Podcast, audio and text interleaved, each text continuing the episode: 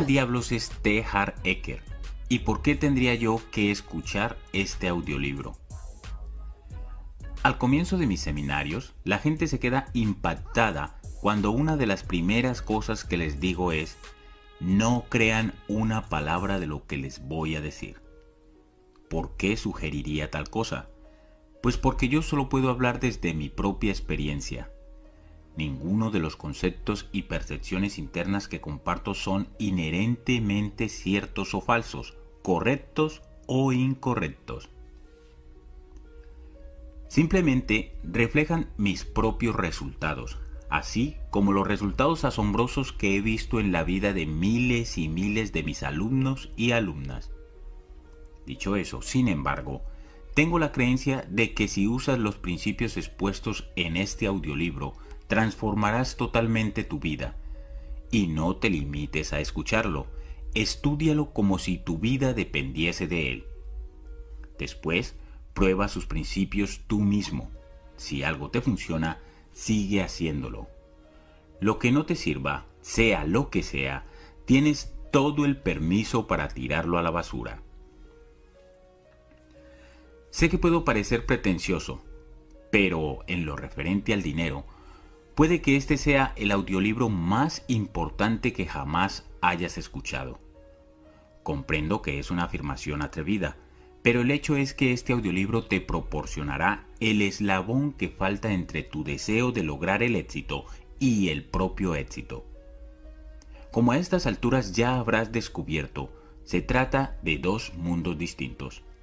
Seguramente has leído libros, has escuchado cintas o CDs, has participado en cursos y te has interesado por numerosos sistemas para hacerse rico, ya sea con propiedades inmobiliarias, acciones o negocios.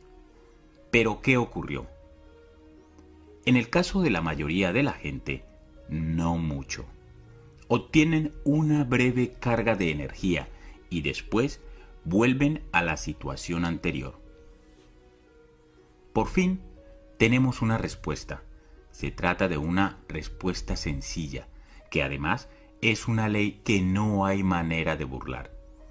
Todo se reduce a esto.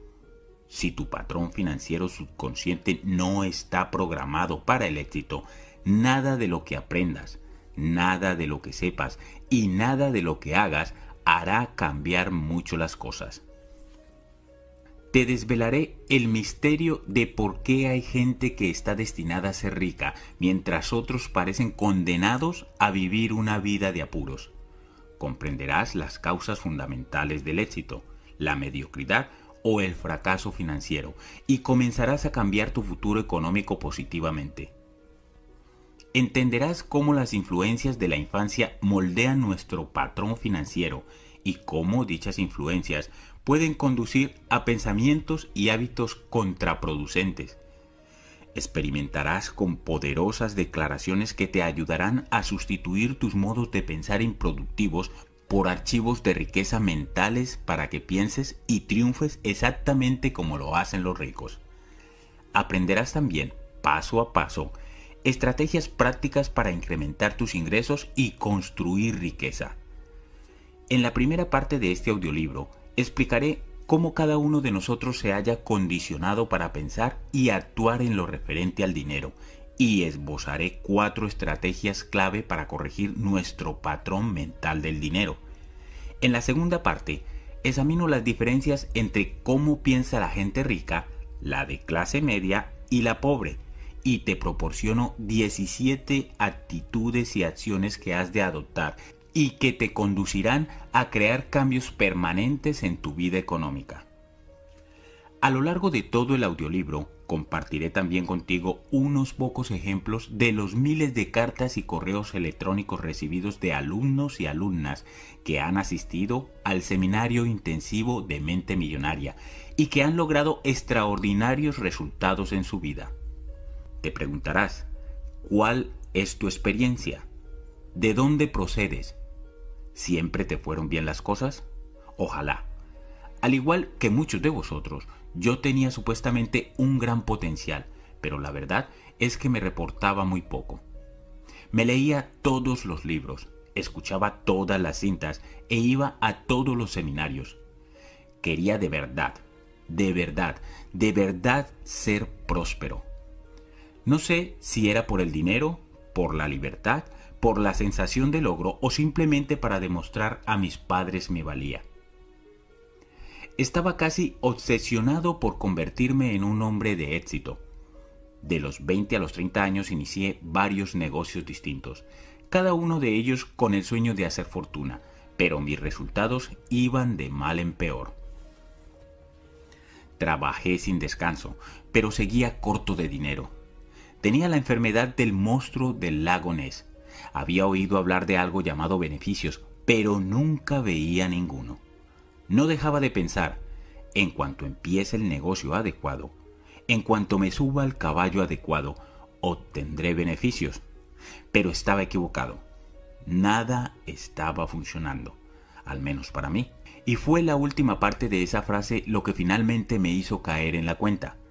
¿Cómo es que otros triunfan exactamente en el mismo negocio en el que me encontraba y sin embargo yo seguía arruinado?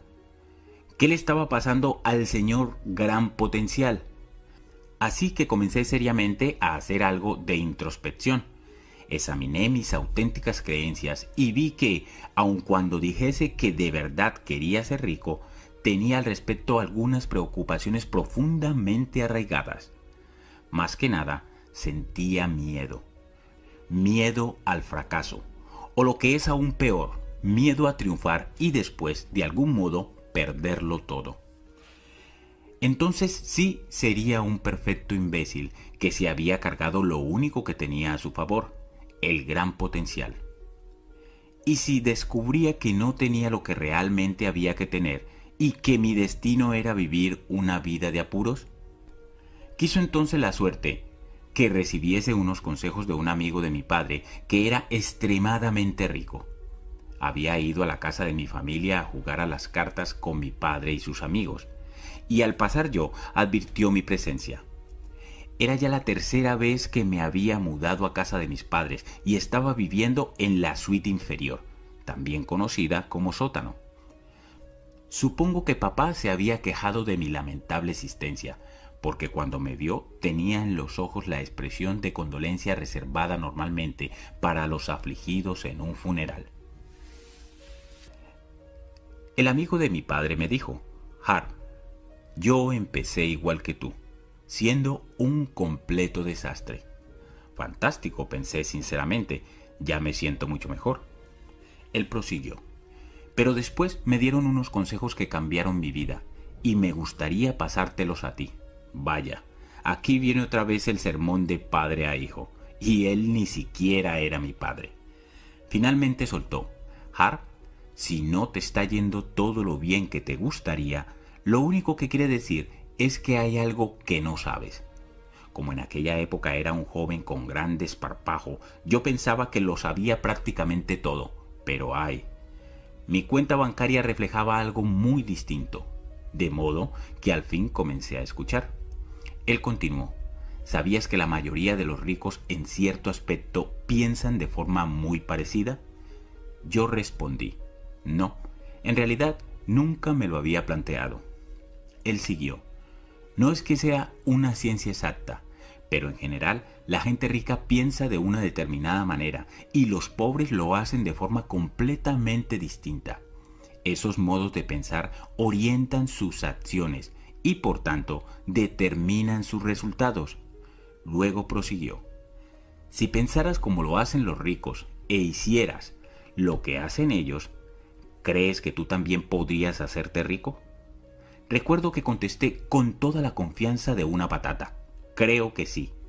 Pues respondió él, lo único que tienes que hacer es copiar el modo de pensar de la gente rica. En aquel tiempo yo era muy escéptico, por lo que le pregunté, ¿y qué estás tú pensando en este momento? A lo que él contestó, Estoy pensando que los ricos cumplen sus compromisos y ahora mismo mi compromiso es con los muchachos y con tu padre, que me están esperando para jugar a las cartas. Nos vemos. Y se fue. Pero lo que había dicho caló en mí. En aquel momento no tenía ninguna otra cosa que hacer con mi vida, así que me lancé con entusiasmo a estudiar a la gente rica y cómo pensaban. Aprendí todo cuanto pude acerca de los funcionamientos internos de la mente, pero me concentré principalmente en la psicología del dinero y del éxito. Descubrí que algo era cierto. Los ricos sí piensan realmente de forma muy distinta a como lo hacen los pobres e incluso de manera diferente a la gente de clase media. Al final, me di cuenta de cómo mis propios pensamientos estaban manteniéndome apartado de la riqueza. Y lo que es más importante, aprendí varias técnicas y estrategias eficaces para reprogramar mi mente a fin de pensar de la misma manera en que lo hace la gente rica. Finalmente dije, ya está bien de teorías, pasemos a la práctica. Y de este modo decidí intentar un negocio más. Dado que estaba muy metido en todo lo referente a la salud y el ejercicio físico, abrí una de las primeras tiendas de fitness de Norteamérica. No tenía dinero, de modo que tuve que tomar prestados dos mil dólares de mi tarjeta Visa para iniciar el negocio. Comencé a utilizar lo que había aprendido tomado como modelo de referencia a los ricos, tanto en términos de sus estrategias empresariales como de sus estrategias de pensamiento. Lo primero que hice fue comprometerme a lograr mi éxito y jugar a ganar. Juré que me centraría y no me plantearía siquiera abandonar este negocio hasta que fuese millonario. Aquello era algo radicalmente distinto a mis anteriores esfuerzos, en los que, por pensar siempre a corto plazo, me desviaba constantemente, unas veces atraído por lo que parecían buenas oportunidades y otras cuando las cosas se complicaban. Comencé también a poner a prueba mi enfoque mental para evitar desvíos hacia actitudes económicamente negativas o contraproducentes. En el pasado, tenía la creencia de que lo que meditaba mi mente era siempre la verdad. Aprendí que en muchos aspectos mi mente era mi mayor obstáculo para lograr el éxito, por lo que tomé la decisión de no alimentar pensamientos que no estimularan mi visión de la riqueza. Empleé todos y cada uno de los principios que tú vas a aprender en este audiolibro. ¿Te estás preguntando si funcionó? Vaya si funcionó. El negocio fue tan bien que abrí 10 tiendas en tan solo dos años y medio. Entonces vendí la mitad de las acciones de la empresa a una gran compañía por 1.600.000 dólares. Después de eso, me mudé a la soleada ciudad de San Diego. Me tomé un par de años sabáticos para pulir mis estrategias y comencé a hacer consultoría empresarial individualizada Supongo que a la gente le resultaba bastante efectiva porque no dejaban de traer amigos, compañeros y socios a nuestras secciones. Pronto estuve entrenando a 10 y en ocasiones hasta 20 personas a la vez. Uno de mis clientes sugirió que podría abrir una escuela. Pensé que era una magnífica idea, así que lo hice. Fundé la Street Smart Business School y enseñé a miles de personas de toda Norteamérica Estrategias empresariales para lograr el éxito con alta velocidad. Mientras viajaba por todo el continente ofreciendo mis seminarios, me di cuenta de algo extraño. Podía tener a dos personas sentadas a una al lado de la otra en la misma habitación, aprendiendo exactamente los mismos principios y estrategias. Una de ellas tomaba estas herramientas y salía catapultada hacia el éxito. Sin embargo, ¿Sabes lo que podría ocurrirle a la persona sentada justo a su lado? La respuesta es no mucho. Fue entonces cuando se me hizo obvio que puedes contar con las mejores herramientas del mundo, pero si hay un agujero diminuto en tu caja de herramientas, ahora mismo estoy señalando mi cabeza, tienes un problema. De modo que diseñé un programa titulado Mente Millonaria Intensiva, basándome en el juego interior del dinero y el éxito. Cuando combiné el juego interior, la caja de herramientas, con el juego exterior, las herramientas, los resultados de prácticamente todo el mundo se disparaban. Y eso es lo que vas a aprender en este audiolibro. A dominar el juego interior del dinero para ganar el juego del dinero. vas a aprender a pensar en rico para hacerte rico. La gente me pregunta a menudo si mi éxito fue un golpe de suerte, algo excepcional, o si ha continuado. Déjame que lo exprese de este modo. Utilizando los principios exactos que yo enseño, he ganado millones y millones de dólares y soy varias veces multimillonario. Prácticamente todas mis inversiones y empresas parecen despegar como cohetes. Hay gente que me dice que todo lo que toco se convierte en oro. Tienen razón, pero de lo que puede que no se den cuenta es de que ser como el rey Midas es simplemente otra forma de decir que se tiene un patrón financiero programado para el éxito, que es exactamente lo que tú tendrás una vez que aprendas estos principios y hagas este trabajo. Durante el comienzo de nuestro seminario intensivo Mente Millonaria, generalmente pregunto al auditorio, ¿cuántos de ustedes han venido aquí para aprender? Se trata de una pregunta con un poco de trampa, pues como dijo Josh Billings, no es lo que ignoramos lo que nos impide prosperar, lo que constituye nuestro mayor obstáculo es lo que creemos que sabemos y luego resulta que no es así. Este libro no trata tanto de aprender como de desaprender. Es esencial que reconozcas de qué modo tus viejas formas de pensar y de actuar te han llevado exactamente donde te encuentras en este momento. Si eres rico y feliz, muy bien, pero si no lo eres, te invito a que consideres algunas posibilidades que puede que no cuadren con lo que actualmente piensas que está bien o incluso con lo que crees que es adecuado para ti. Aun cuando te sugiera que no creas una palabra de lo que te diga y quiera que pongas a prueba estos conceptos en tu propia vida, voy a pedirte que confíes en las ideas que estás escuchando no porque me conozcas personalmente, sino porque miles y miles de personas han transformado ya su vida como resultado de los principios que se exponen en este audiolibro. Y hablando de confianza, esto me recuerda uno de mis chistes favoritos. Se trata de un hombre que va caminando junto a un precipicio cuando de repente pierde el equilibrio, resbala y cae.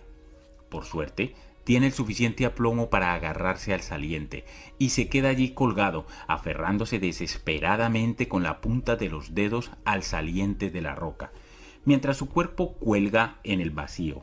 Casi sin fuerzas, al final grita ¿Hay alguien ahí arriba? ¿Puede ayudarme? De pronto se percibe una voz poderosa como un trueno. Soy Dios. Yo puedo ayudarte. Tú suéltate y confía. A continuación se oye. ¿Hay alguien más ahí arriba que pueda ayudarme? La lección es sencilla.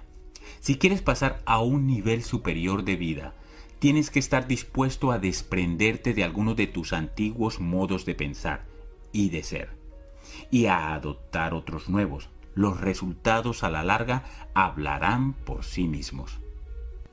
Primera parte. Tu patrón del dinero.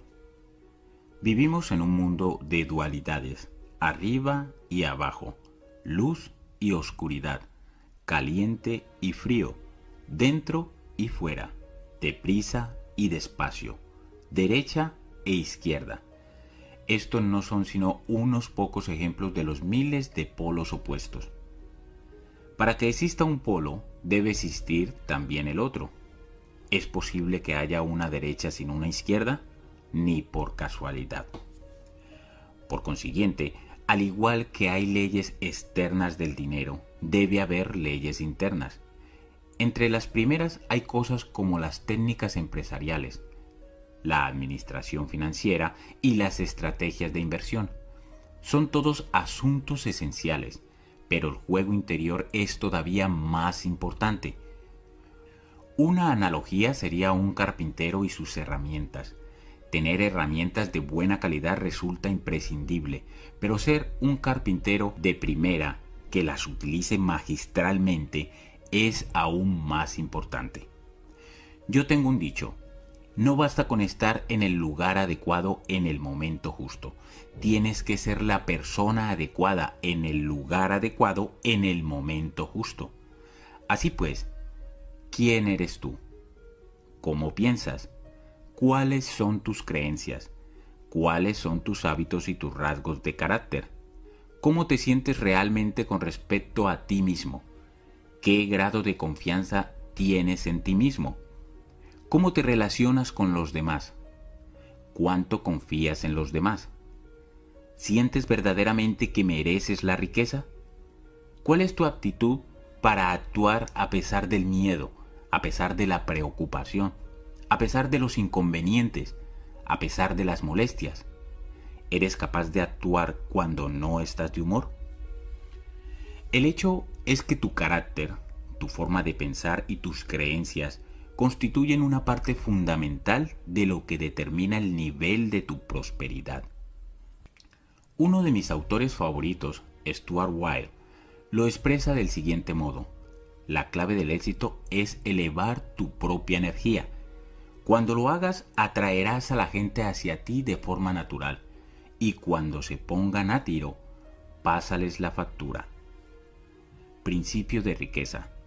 Tus ingresos pueden crecer únicamente hasta donde crezcas tú. ¿Por qué es importante tu patrón del dinero? ¿Has oído hablar de personas que se han colapsado económicamente? ¿Te has dado cuenta de que hay gente que tiene mucho dinero y después lo pierde? ¿O que tienen excelentes oportunidades y empiezan bien, pero después las desaprovechan y terminan hundiéndose? Ahora ya sabes la verdadera causa. Visto desde fuera puede parecer mala suerte, una coyuntura económica negativa, un socio pésimo, lo que sea. Sin embargo, por dentro es otro asunto. Por eso, si entraras en contacto con cantidades de dinero importantes sin estar mentalmente preparado para ello, lo más probable es que la riqueza te durase poco y que finalmente terminaras perdiéndola. La inmensa mayoría de la gente sencillamente no posee la capacidad interna necesaria para crear y conservar grandes sumas de dinero, ni para afrontar el mayor número de retos que acompaña siempre el hecho de tener más dinero y más éxito. Esa, amigos míos, es la principal razón por la que no tienen más dinero. Un ejemplo perfecto son los que ganan la lotería. Las investigaciones han demostrado una y otra vez que independientemente del tamaño de sus ganancias, la mayoría de las personas que ganan en la lotería al final acaban volviendo a su estado económico original, es decir, a la situación que les resulta cómodo manejar. Por otro lado, a los millonarios que se han hecho a sí mismos les sucede justo lo contrario. Fíjate en que cuando pierden su dinero, generalmente lo recuperan en un tiempo relativamente corto. Donald Trump es un buen ejemplo. Trump tenía una cuantiosa fortuna, miles de millones de dólares. Luego de pronto lo perdió todo. Sin embargo, un par de años más tarde, había recuperado su fortuna e incluso la había incrementado. ¿Por qué se da este fenómeno? porque aun cuando algunos millonarios de los que se han hecho a sí mismos puedan perder su dinero, jamás pierden el ingrediente más importante de su éxito, su mente millonaria. Por supuesto, en el caso Donald, se trata de su mente multimillonaria. ¿Te das cuenta de que Donald Trump jamás podría ser simplemente millonario? Si poseyese una fortuna neta de solo unos millones de dólares, ¿cómo crees que se sentiría con respecto a su prosperidad económica? la mayoría de vosotros coincidiría en que probablemente se sentiría arruinado, se sentiría como un fracaso total. Eso es porque el termostato financiero de Donald Trump está puesto en la posición de los miles de millones, no en la de los millones. Los termostatos financieros de la mayoría de las personas están puestos para generar miles, no millones de dólares. Los de algunas personas lo están para generar cientos, ni siquiera miles. Y los de otras, en la posición de bajo cero. Se encuentran completamente congelados y no tienen la más mínima idea de por qué. La realidad es que la mayor parte de la gente no alcanza su pleno potencial. La mayoría de las personas no son prósperas. Las investigaciones demuestran que el 80% de los individuos jamás disfrutan de la libertad económica que les gustaría poseer y también que el 80% ni siquiera pretenderán ser verdaderamente felices. La razón es sencilla. La mayoría de la gente es inconsciente. Van un poco como dormidos al volante. Trabajan y piensan a un nivel superficial de la vida, basándose tan solo en lo que ven viven estrictamente en el mundo visible. Las raíces crean los frutos. Imagine un árbol. Supongamos que representa al árbol de la vida. En él hay frutos. En la vida a nuestros frutos se los denomina nuestros resultados. Pero miramos los frutos, nuestros resultados, y no nos gustan no hay suficientes, son demasiado pequeños o no saben bien. Entonces, ¿qué tenemos tendencia a hacer? La mayoría de nosotros pone aún más atención y concentración en los frutos, en los resultados. Pero ¿qué es lo que en realidad crea esos frutos concretos? Lo que crea esos frutos son las semillas y las raíces. Es lo que hay bajo el suelo, lo que crea aquello que está por encima de él. Lo que no se ve es lo que crea lo que se ve.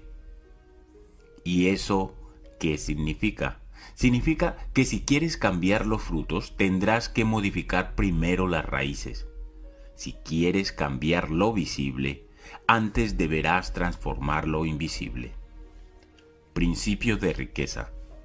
Si quieres cambiar los frutos, tendrás que modificar primero las raíces. Si quieres cambiar lo visible, antes deberás transformar lo invisible. Muchos dicen que solo viendo creen.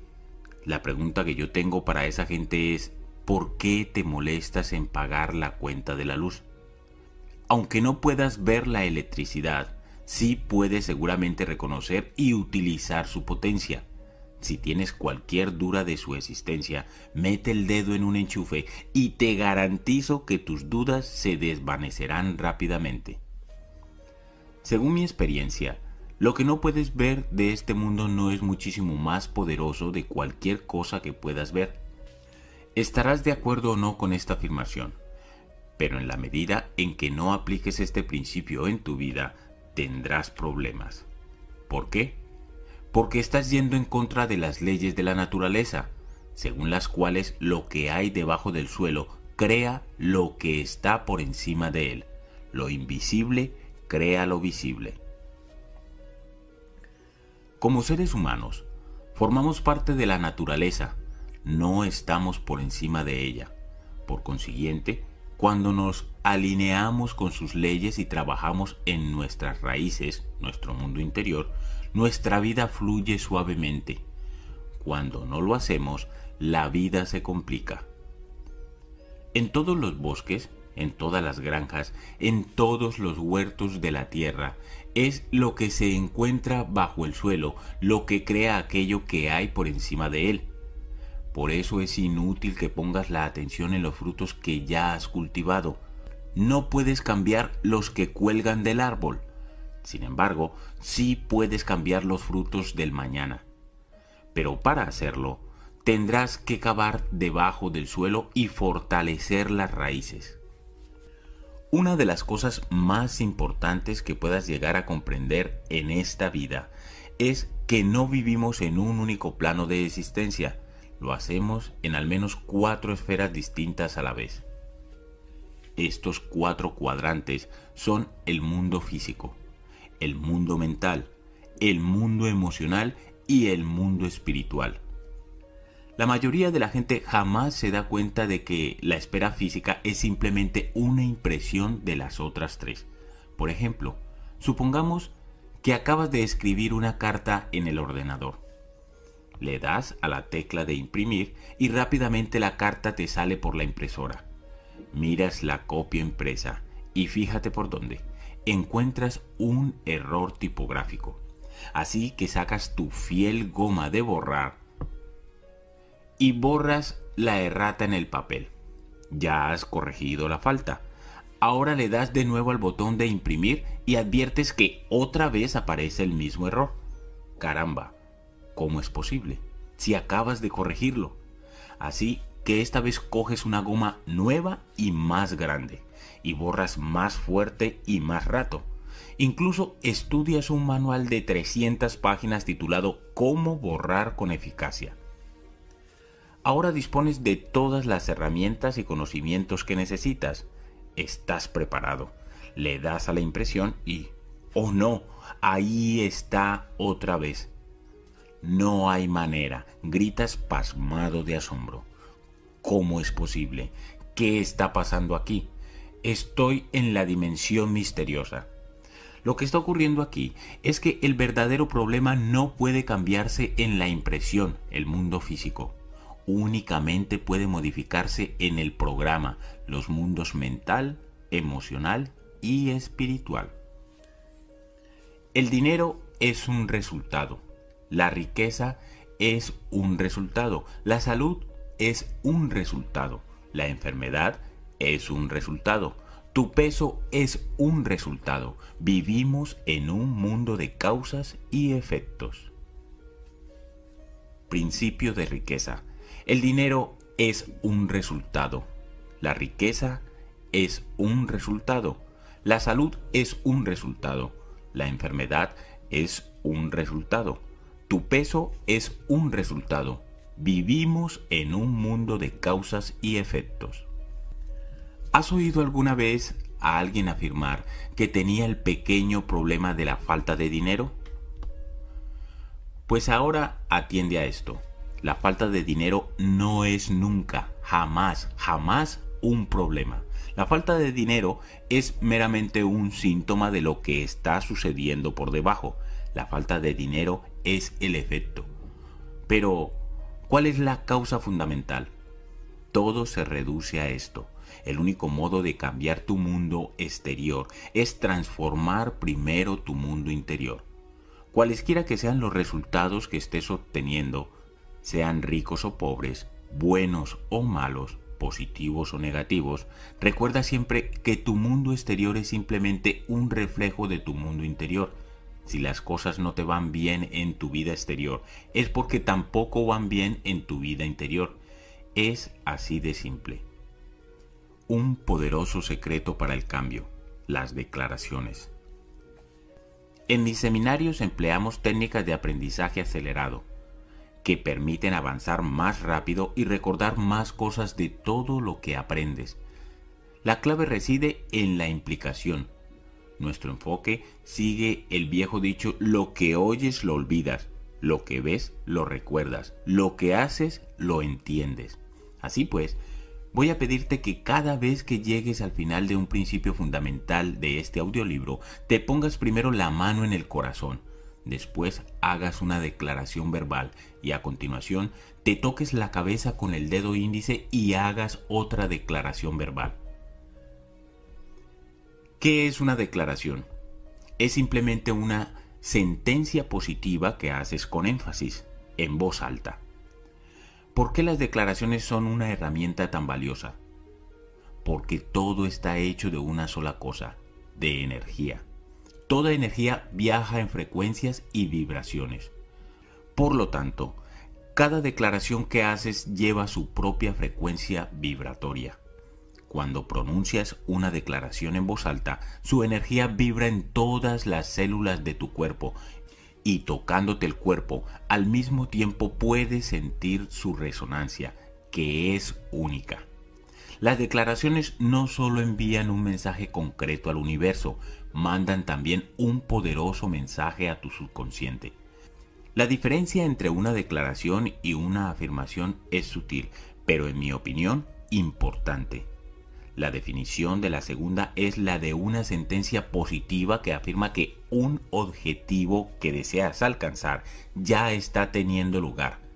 La definición de la primera es manifestación oficial de la intención de emprender un determinado curso de acción o de adoptar una posición concreta. Una afirmación manifiesta que lo que deseas conseguir ya está teniendo lugar. A mí las afirmaciones no me vuelven loco, pues muchas veces cuando afirmamos algo que aún no es real, la vocecita de dentro de nuestra cabeza nos dice, eso no es verdad, es una suprema tontería. Sin embargo, una declaración no es decir que algo sea cierto, es manifestar que tenemos la intención de hacer o de ser algo. Se trata de una postura que la vocecita puede tragarse, ya que no estamos diciendo que sea cierto ahora mismo, sino que tenemos la intención de que lo sea en el futuro. Una declaración por definición es también algo oficial. Es una manifestación formal de energía al universo y por todo tu cuerpo. Existe otro concepto en la definición que es importante, acción. Debes emprender todas las acciones necesarias para hacer realidad tu intención. Te recomiendo que pronuncies tus declaraciones en voz alta cada mañana y cada noche. Y si las articulas mientras te miras al espejo, eso acelerará aún más el proceso. Ahora tengo que admitir que cuando oí hablar de todo esto por primera vez dije, ni hablar. Este rollo de las declaraciones no es para mí. Pero como en aquel momento estaba sin blanca, finalmente pensé, ¿qué diablos? Esto no puede hacerme ningún daño. Y empecé a realizarlas.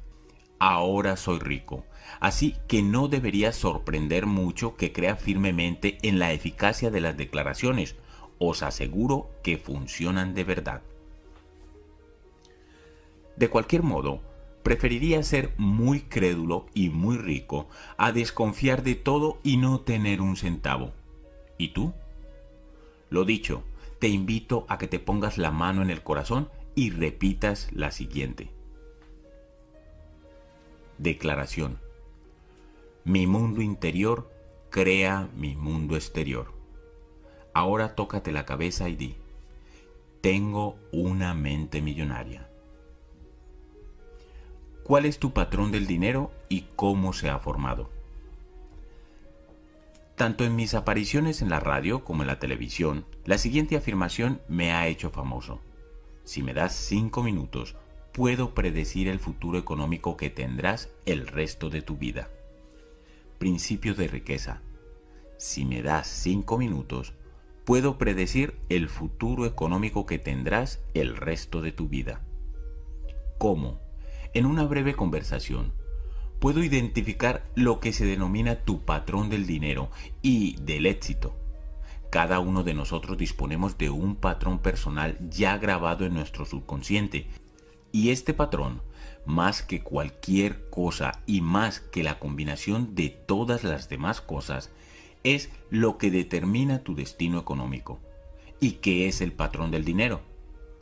Como analogía, Consideremos el patrón de una casa, que es un plano o un diseño de esa casa en concreto.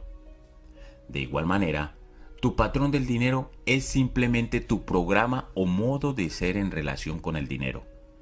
Quiero presentarte una fórmula extremadamente importante, ya que es la que determina cómo creas tu realidad y tu riqueza.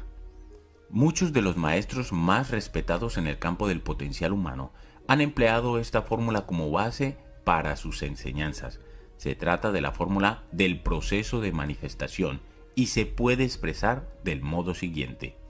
Principio de riqueza. Los pensamientos llevan a sentimientos. Los sentimientos llevan a acciones. Las acciones llevan a resultados. Tu patrón financiero está compuesto por una combinación de tus pensamientos, tus sentimientos y tus acciones en relación con el dinero. ¿Y cómo se formó tu patrón del dinero?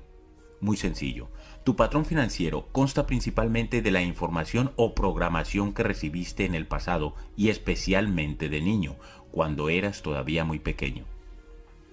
¿Quiénes fueron las principales fuentes de esa programación o de ese condicionamiento? Para la mayoría de la gente, en la lista se encuentran los padres, los hermanos o hermanas, los amigos, las figuras de autoridad, los profesores, los líderes religiosos, los medios de comunicación y la cultura en la que vives, por nombrar solo unas cuantas. Tomemos la cultura. ¿Acaso no es verdad que determinadas culturas tienen un cierto modo de pensar y tratar con el dinero mientras que otras presentan un enfoque distinto?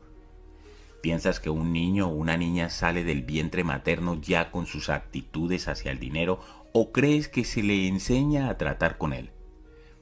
Eso es, a cada niño y niña se le enseña cómo pensar acerca del dinero y cómo actuar en relación con él. Y lo mismo te pasó a ti, a mí y a todo el mundo. Te enseñaron a pensar y a actuar en lo referente al dinero. Esas enseñanzas se convirtieron en condicionamiento que a su vez se transformó en reacciones automáticas, reacciones te dirigen luego durante el resto de tu vida. A no ser, por supuesto, que intercedas y revises tus archivos mentales referentes al dinero y eso es exactamente lo que voy a hacer en este audiolibro y lo que hacemos para miles de personas cada año a un nivel más profundo y permanente en el seminario intensivo Mente Millonaria. Dije antes que los pensamientos llevan a sentimientos, estos a acciones y las acciones a resultados. Aquí surge una interesante pregunta. ¿De dónde vienen tus pensamientos? por qué piensas de forma distinta a la persona que tienes al lado. Tus pensamientos proceden de los archivos de información que tienes en los armarios de tu mente. ¿Y de dónde procede esa información? Lo hace de tu programación pasada. Así es, tu condicionamiento determina cada pensamiento que brota de tu mente. Por eso a menudo se la denomina mente condicionada. Para reflejar esto, podemos corregir la fórmula del proceso de manifestación dejándola de la siguiente forma.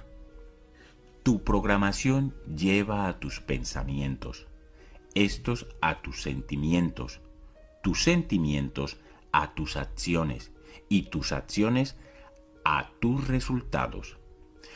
Por lo tanto, al igual que se hace con un ordenador personal, cambiando tu programación das el primer paso esencial para el cambio de tus resultados.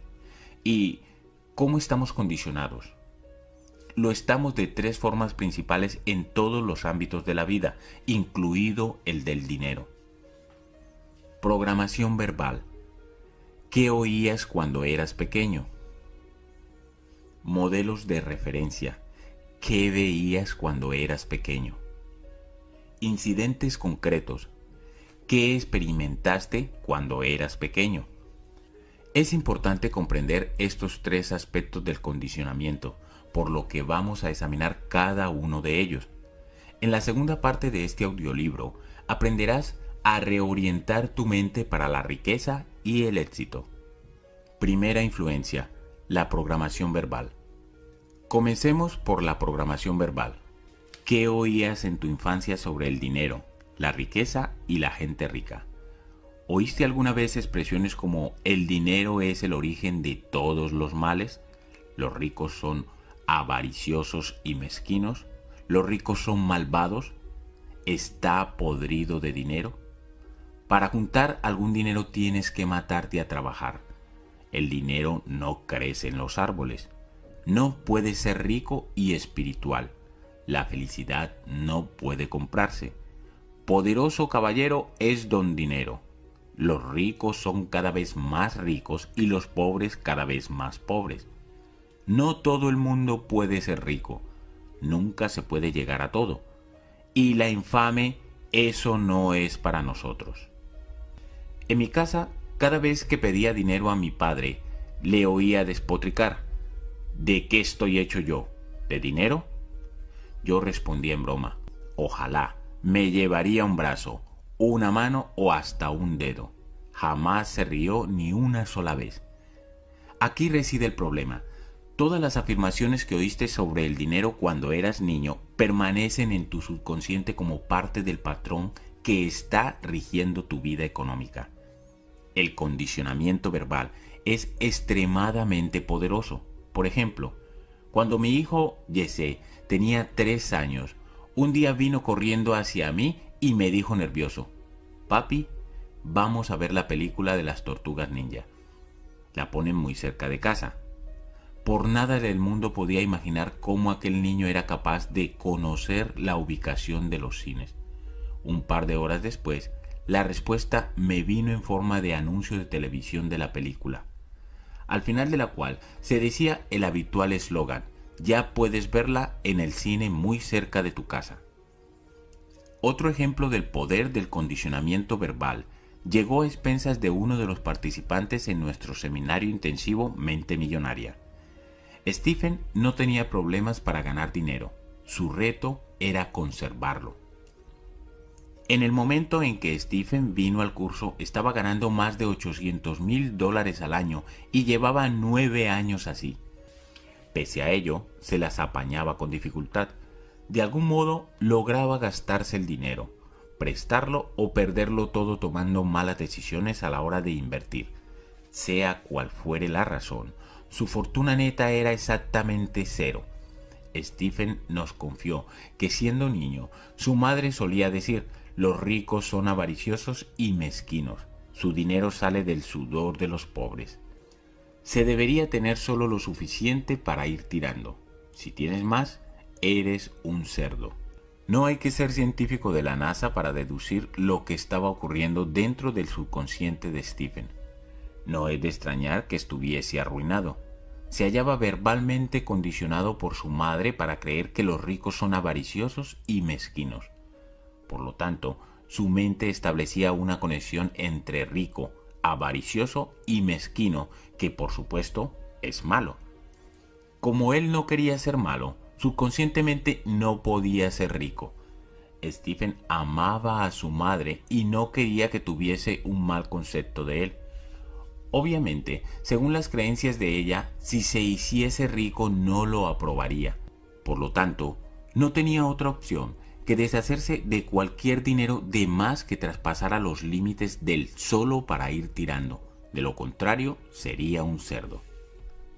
Bueno, tú pensarías que en caso de tener que elegir entre ser rico o contar con la aprobación de mamá o de cualquiera en realidad, la mayoría preferiría ser rico. Todo lo contrario, la mente simplemente no funciona así. Parece que la riqueza debería ser la elección lógica, pero cuando el subconsciente debe elegir entre emociones profundamente arraigadas y la lógica, casi siempre ganan las primeras. Principio de riqueza.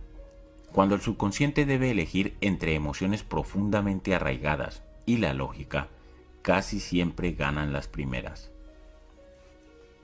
Volvamos a nuestra historia. En el curso, en menos de 10 minutos empleamos unas cuantas técnicas extremadamente eficaces. El patrón del dinero de Stephen cambió de forma espectacular. En solo dos años pasó de estar casi arruinado a convertirse en millonario. En el seminario, Stephen comenzó a comprender que sus creencias no productivas eran de su madre y que estaban basadas en la programación mental de ella y no en la de él. Así que fuimos un paso más allá y le ayudamos a crear una estrategia por medio de la cual no perdería la aprobación de su madre si se hacía rico. Fue sencillo. A su madre le encantaba Hawái. Por tanto, Stephen invirtió en un apartamento frente a la playa en Maui, al que ahora manda a su madre todo el invierno. Ella está en la gloria y él también. En primer lugar, Ahora a ella le encanta que su hijo sea rico y cuenta a todo el mundo lo generoso que es. En segundo lugar, él no tiene que aguantar a su madre durante seis meses al año. Magnífico. En mi propia vida, tras un comienzo lento, empezó a irme bien en los negocios, pero nunca ganaba dinero con mis acciones. Al adquirir conciencia de mi patrón del dinero, recordé que cuando yo era joven cada día después de trabajar, mi padre se sentaba a la mesa con el periódico, comprobaba las páginas bursátiles, daba un puñetazo en la mesa y gritaba, malditas acciones. Después se pasaba la media hora siguiente despotricando de lo estúpido que es todo el sistema y afirmando que uno tiene más oportunidades de ganar dinero jugando a las máquinas tragaperras en Las Vegas. Ahora que ya comprendes el poder del condicionamiento verbal, ¿Ves cómo no es nada extraño que no pudiese ganar en el mercado de valores? Estaba literalmente programado para fracasar. programado para escoger inconscientemente las acciones equivocadas, al precio equivocado, en el momento equivocado. ¿Por qué? Para dar subconscientemente validez a mi patrón del dinero, que decía, malditas acciones. Todo cuanto puedo decir es que al cavar para sacar esa mala hierba enorme y venenosa de mi jardín financiero interior, los frutos comenzaron a surgir. Prácticamente el día después de reprogramarme mentalmente, las acciones que elegí comenzaron a despegar y desde entonces he continuado teniendo un éxito asombroso en el mercado de valores. Parece increíblemente extraño, pero cuando comprendes de verdad cómo funciona el patrón del dinero, todo tiene sentido. Tu condicionamiento subconsciente determina tu pensamiento, tu pensamiento tus decisiones y estas tus acciones, que al final determinan tus resultados. Existen cuatro elementos clave para el cambio, cada uno de ellos esencial en la reprogramación de tu patrón financiero. Son sencillos, pero profundamente poderosos. El primer elemento de cambio es la conciencia, no puedes cambiar algo a menos que conozcas su existencia. El segundo es la comprensión. Entendiendo cuál es el origen de tu forma de pensar, puedes reconocer que ésta procede de fuera de ti. El tercero es la disociación. Una vez que te das cuenta de que esta forma de pensar no eres tú, puedes separarte de ella y decidir en el presente si conservarla o desprenderte de ella, basándote en quién eres hoy y en dónde quieres estar mañana. Puedes observar esta forma de pensar y verla como lo que es, un archivo de información que quedó guardado en tu mente hace mucho, mucho tiempo y que ya no puede contener verdad ni valor alguno para ti. El cuarto elemento del cambio es el reacondicionamiento. Iniciaré este proceso en la segunda parte de este audiolibro, en la que te presentaré los archivos mentales que generan riqueza. Pasos para el cambio. Programación verbal. Conciencia. Escribe todas las afirmaciones que oías acerca del dinero, la riqueza y la gente rica cuando eras niño.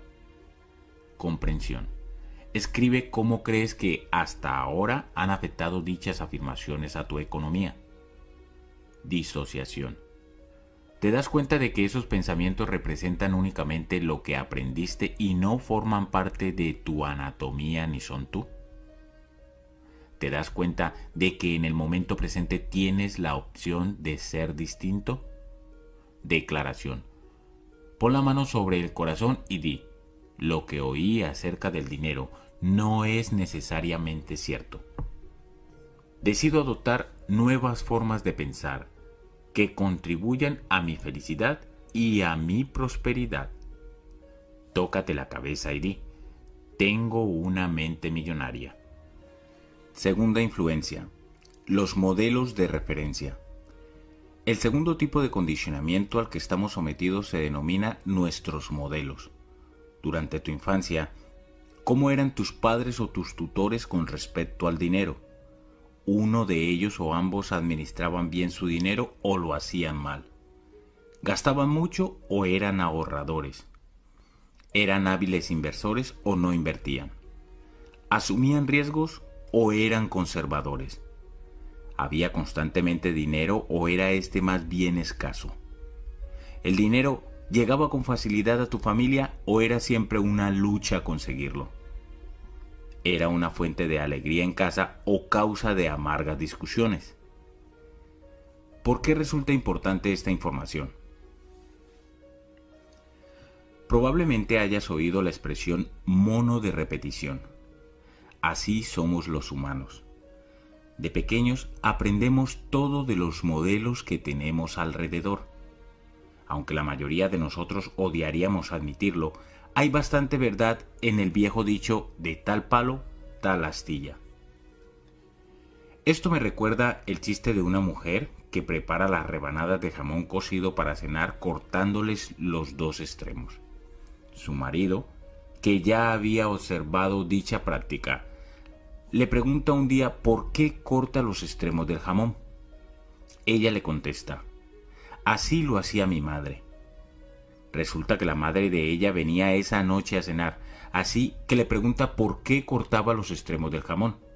A lo que ella responde, mi madre lo hacía siempre así.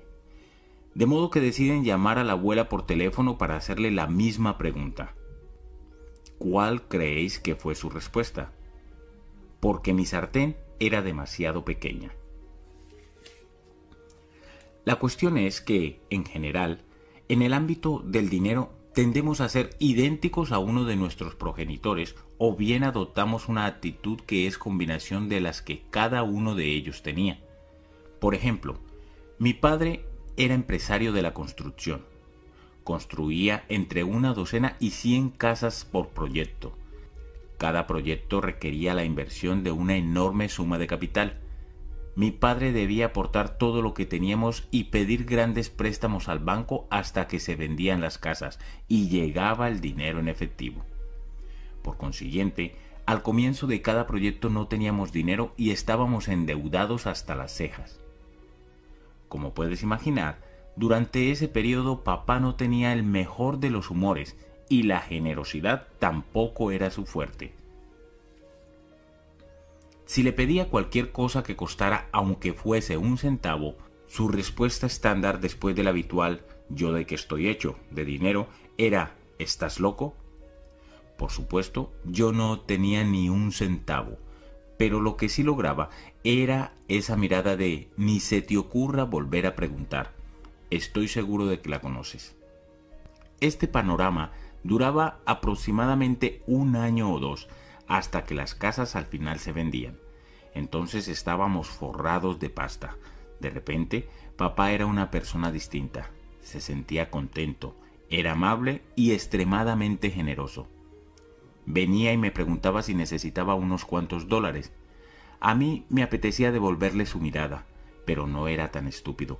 Así que me limitaba a decir, claro, papá, gracias, y ponía los ojos en blanco. Así la vida estaba bien, hasta el temido día en que llegaba a casa y anunciaba, he encontrado un buen terreno, vamos a construir otra vez. Recuerdo perfectamente que le decía, fantástico papá, buena suerte mientras se me hundía el corazón sabiendo los apuros que estábamos a punto de pasar otra vez. Este patrón duró desde que tuve uso de razón más o menos a los 6 años hasta los 21 cuando me fui de casa de mis padres para siempre. Entonces cesó o al menos eso creía yo.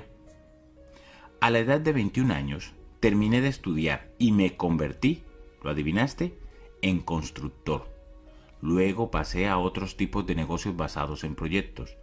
Por alguna extraña razón, hacía una pequeña fortuna, pero no mucho tiempo después ya estaba arruinado. Me metía en otro negocio y creía estar de nuevo en lo más alto del mundo, solo para tocar fondo un año más tarde. Ese patrón de altibajos continuó durante casi 10 años antes de darme cuenta de que tal vez el problema no fuese el tipo de negocio que elegía, los socios, los empleados que tenía, el estado de la economía, ni mi decisión de tomarme un tiempo sin trabajar y relajarme cuando las cosas iban bien.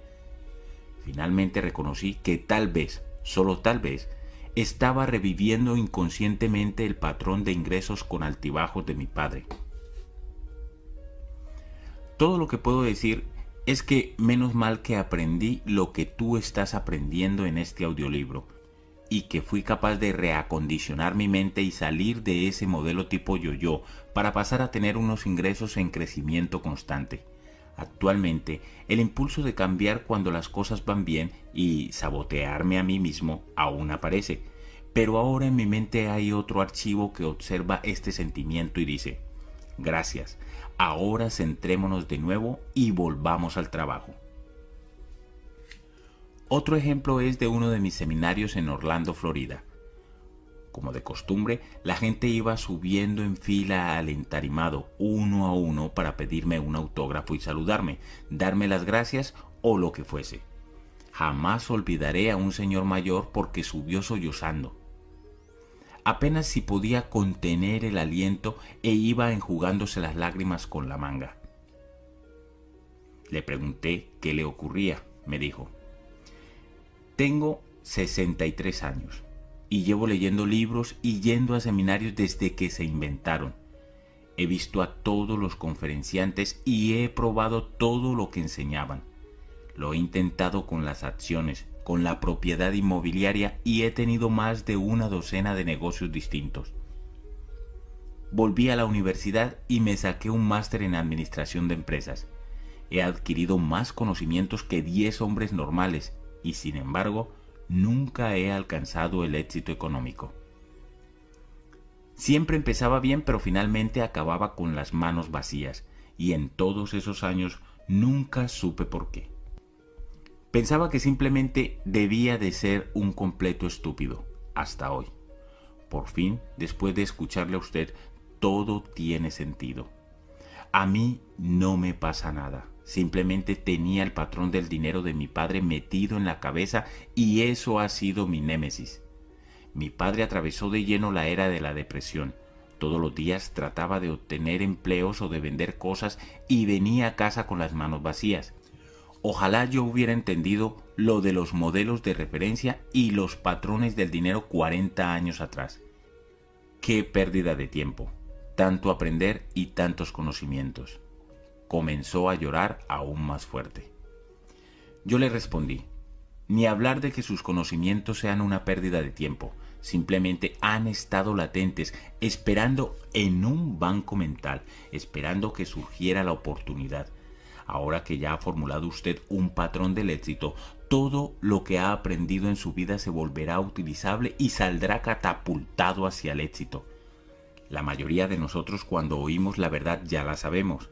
El hombre empezó a relajarse y comenzó de nuevo a respirar profundamente.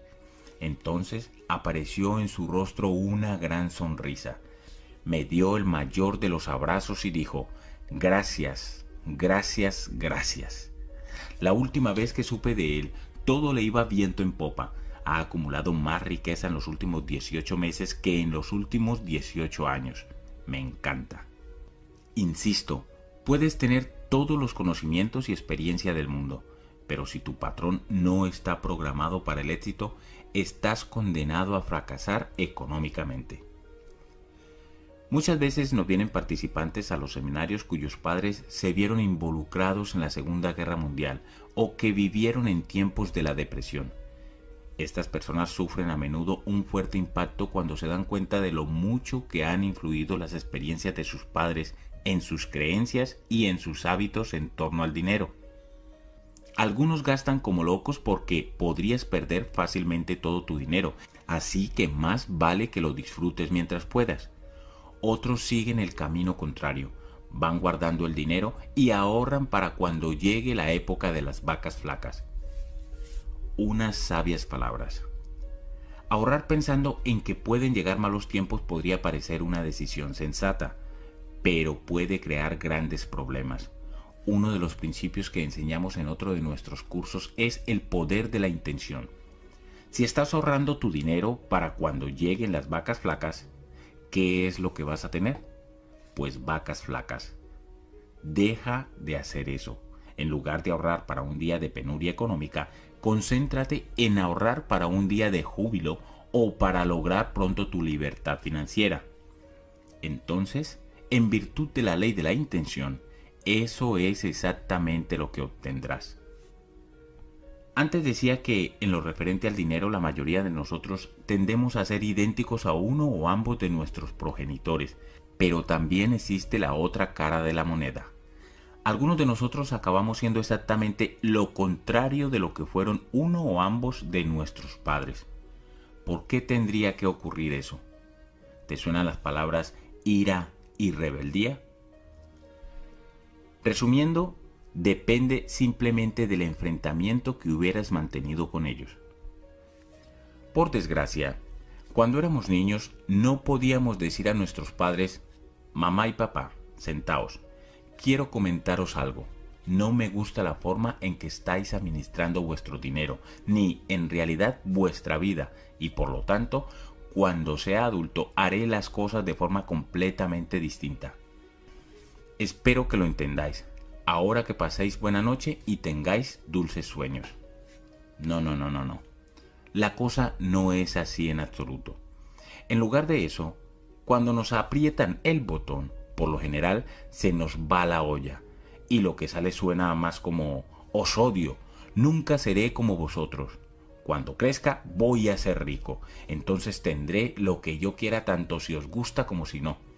Después nos vamos corriendo a nuestra habitación, damos un portazo y empezamos a porrear la almohada o cualquier objeto que tengamos a mano para descargar nuestra frustración. Mucha gente que procede de familias pobres se llena de rabia y rebeldía por ello. En muchos casos salen de casa y se hacen ricos, o al menos tienen la motivación para hacerlo.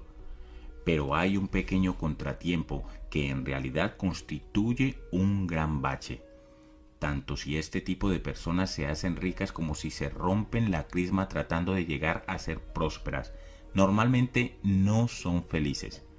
¿Por qué? porque la raíz de su riqueza o de su motivación por el dinero es la ira y el resentimiento. Por consiguiente, dinero e ira quedan vinculados en su mente y cuando más dinero tienen o luchan por conseguir, este tipo de individuos se vuelven más iracundos. Al final, su yo interior dice, estoy cansado de ser irascible y de ir estresado por la vida, solo quiero estar tranquilo y ser feliz. De modo que preguntan a la misma mente que creó la vinculación qué deben hacer ahora con respecto a esta situación, a lo que su mente responde. Si quieres deshacerte de tu ira, vas a tener que deshacerte de tu dinero. Y eso es lo que hacen. Inconscientemente se deshacen de su dinero. Gastan más de la cuenta. Realizan una mala inversión caen en un divorcio económicamente desastroso o sabotean su prosperidad de alguna otra forma. Pero no importa, porque ahora estos tipos son felices, ¿verdad? Mentira. Las cosas están aún peor porque ahora no solo son iracundos, están arruinados e iracundos. Se equivocaron al elegir aquello de lo que deshacerse. Se deshicieron del dinero en lugar de la ira, del fruto en lugar de la raíz, Mientras tanto, el auténtico problema es y lo fue siempre la ira existente entre ellos y sus padres. Y mientras no resuelvan esa ira, jamás serán verdaderamente felices ni tendrán paz interior, con independencia del dinero que tengan o que no tengan. La razón o motivación que tengas para ganar dinero o lograr éxito es vital. Si tu motivación para adquirirlos procede de una raíz no productiva, como el miedo, la rabia o la necesidad de demostrar lo que vales, el dinero nunca te reportará felicidad. Principio de riqueza. Si tu motivación para adquirir dinero o éxito procede de una raíz no productiva, como el miedo, la rabia o la necesidad de demostrar lo que vales, el dinero nunca te reportará felicidad. ¿Por qué? Porque no puedes solucionar ninguna de estas cuestiones con dinero. Tomemos por ejemplo el miedo. Durante mis seminarios pregunto al auditorio, ¿cuántos de ustedes citarían el miedo como su principal motivación para el éxito? No hay mucha gente que levante la mano. Sin embargo, luego pregunto, ¿cuántos de ustedes citarían la seguridad como uno de sus motivadores principales para el éxito? Casi todos los presentes levantan la mano. Pero fíjate, tanto la seguridad como el miedo están motivados por lo mismo. El hecho de busca de seguridad viene de la inseguridad, que a su vez se basa en el miedo. Así pues, ¿más dinero disipará el miedo? ¿Qué más quisieras? La respuesta es absolutamente no. ¿Por qué? Porque el dinero no es la raíz del problema, es el miedo. Lo que es aún peor es que el miedo no es solo un problema, sino también un hábito. Por lo tanto, tener más dinero únicamente cambiará el tipo de miedo que tenemos. Cuando estábamos sin Blanca, lo más probable es que temiésemos no conseguir jamás ningún dinero o no tener nunca el suficiente. Una vez que logramos tenerlo, nuestro temor normalmente pasa a ser ¿y si pierdo lo que he ganado? ¿O todos van a querer lo que tengo? ¿O los impuestos me van a acribillar? Resumiendo, hasta que lleguemos a la raíz de este problema y disipemos el miedo, no habrá cantidad de dinero alguna que pueda ayudarnos. Por supuesto, si nos dan a elegir, la mayoría de nosotros preferiría preocuparse por tener dinero y perderlo que por no tener en absoluto. Pero ni lo uno ni lo otro son modos de vivir demasiado inteligentes. Al igual que quienes actúan motivados por el miedo, muchas personas se sienten motivadas a alcanzar el éxito a nivel económico para demostrar su valía.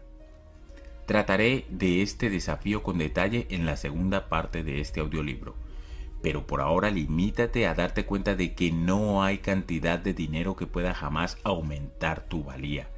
El dinero no puede convertirte en algo que ya eres.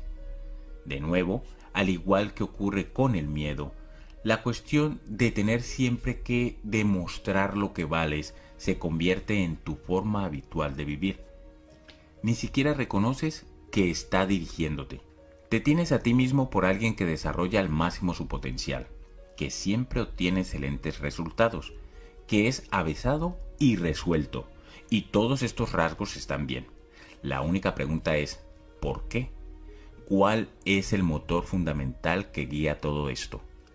Para la gente que actúa motivada por la necesidad de demostrar su valía, no hay cantidad de dinero que pueda aliviar el dolor de esa herida interna que hace que todo y todos los que hay en su vida no basten ninguna cantidad de dinero, ninguna otra cosa en realidad, será jamás suficiente para las personas que sienten que no valen lo suficiente.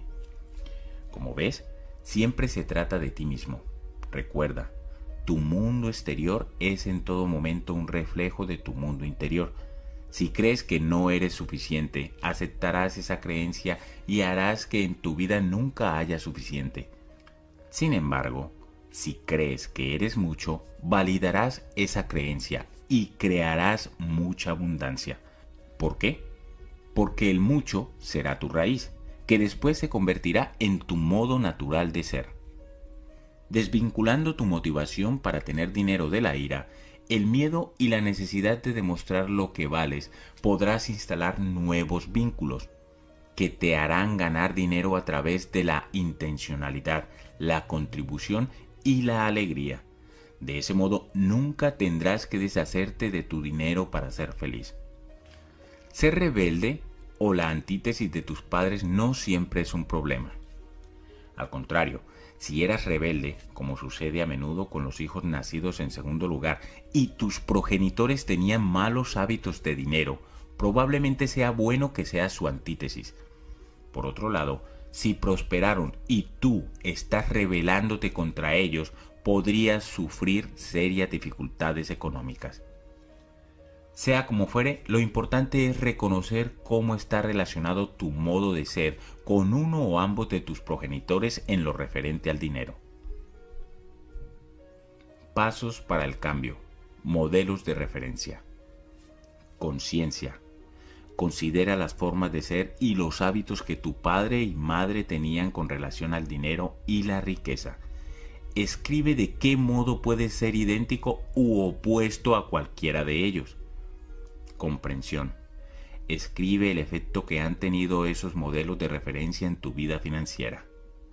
Disociación. ¿Ves que este modo de ser es solo algo que aprendiste y que no eres tú? ¿Te das cuenta de que en el momento presente tienes la opción de ser distinto? Declaración. Pon la mano sobre el corazón y di, lo que tomé como modelo en torno al dinero era la forma de actuar de ellos. Ahora yo decido la mía. Tócate la cabeza y di, tengo una mente millonaria. La tercera influencia, incidentes concretos. El tercer condicionamiento principal son incidentes concretos. ¿Qué experimentaste cuando eras joven en torno al dinero, la riqueza y los ricos? Estas experiencias son extremadamente importantes, puesto que dan forma a las creencias, o más bien a las ilusiones a las que ahora te atienes en tu vida. Voy a darte un ejemplo. Al seminario intensivamente millonaria asistió una mujer que era enfermera quirúrgica.